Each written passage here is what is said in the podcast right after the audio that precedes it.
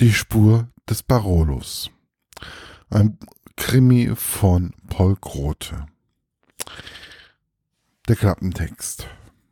Der zwölfte Band der Weinkrimi-Reihe. Die fröhliche Weinreise ins Piemont endet in einem, im Desaster.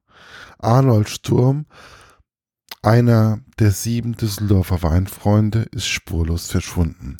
Und zwar, wie es aussieht, auf dem Rückflug von Turin. Wurde er entführt? Aber wie und warum? Und lebt er noch? Ehefrau Francesca will so rasch wie möglich antworten auf diese Frage. Aber die Behörden erweisen sich als wenig kooperativ.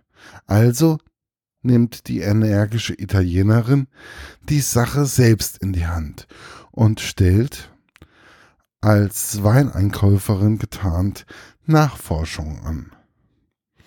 Meine persönliche Rezension. Das hier war ja nun mein erstes Buch, welches ich von Paul Grote gelesen habe.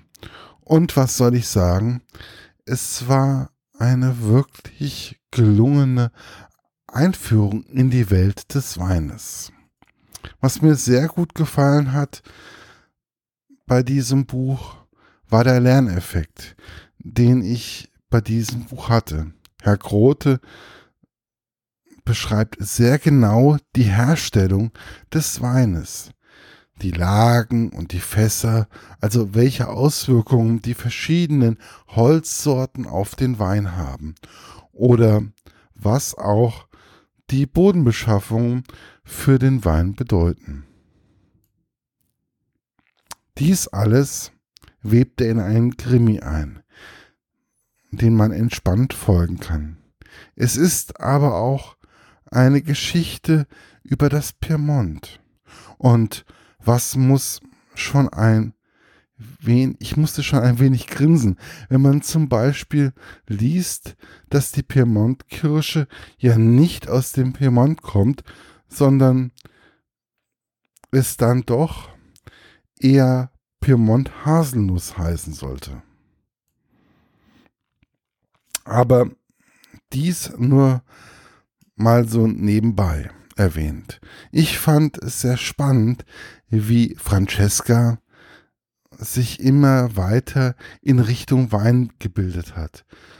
Ich kenne mich, ich denke nur nicht, dass dies so schnell geht, wie in diesem Buch beschrieben wurde.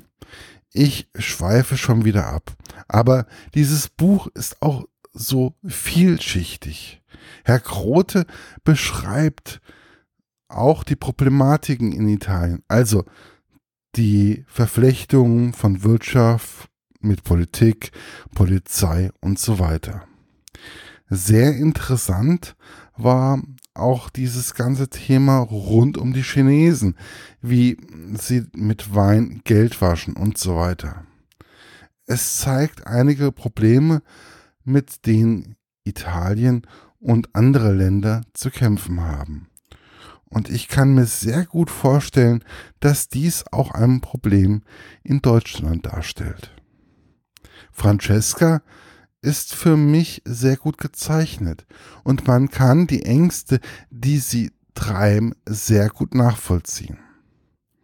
Sie ist nicht überzeichnet oder zu stark, sondern man hat immer wieder Angst um sie. Auch wird in diesem Buch das Thema Familie sehr gut gezeigt. Was Familie für Italiener bedeutet, was man, ja, dass man zueinander steht, mit dem anderen, auch wenn man sich nicht kennt, hilft. Der Weinkrimi ist schnell zu lesen und ein und hat einige interessante Spannungsbögen. Er ist in sich recht schlüssig und spannend erzählt. Was mir persönlich ein wenig zu kurz kam, ist die Tatsache, dass ich gerne mehr über die China Connection erfahren hätte. und weniger über den Wein. Aber es ist nun mal ein Weinkrimi und nicht nur ein Krimi oder ein Wirtschaftsthriller. Ich kann auf alle Fälle Herrn Grote jedem ans Herz legen, der gerne Krimis liest und mehr über Wein erfahren will. Oder in diesem Roman auch über das Piemont, welches ich doch gerne einmal besuchen würde. Es hat mich einfach neugierig gemacht. Und ich finde, dass ein Buch immer Neugierde wecken sollte. Mag es auf einen Landstrich sein oder auf einen Barolo am Abend mit seinen Freunden oder vielleicht einer weiteren Folge der Weinkrimis. Ich bin auf alle Fälle sehr gespannt, welcher Wein als nächstes kredenzt wird. Euer Markus, ja, von der Literaturlaunch EU. Das Buch ist erschienen im DTV Verlag und kann überall weiterhin bezogen werden. Viel Spaß beim Lesen. Bis bald, euer Markus.